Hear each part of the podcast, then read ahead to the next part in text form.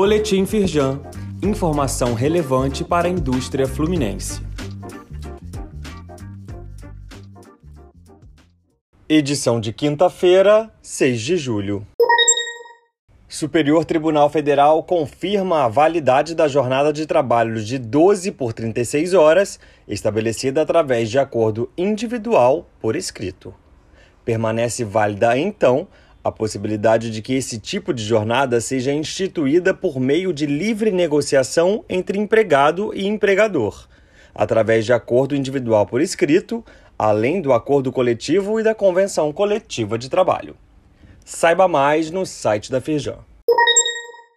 TV Globo destaca que a indústria é o setor que mais gera vagas de trabalho no Noroeste Fluminense.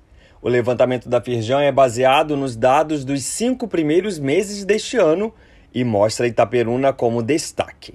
José Magno Vargas Hoffman, presidente da Firjan Noroeste, ressaltou o trabalho que está sendo feito para a criação de um distrito industrial na região.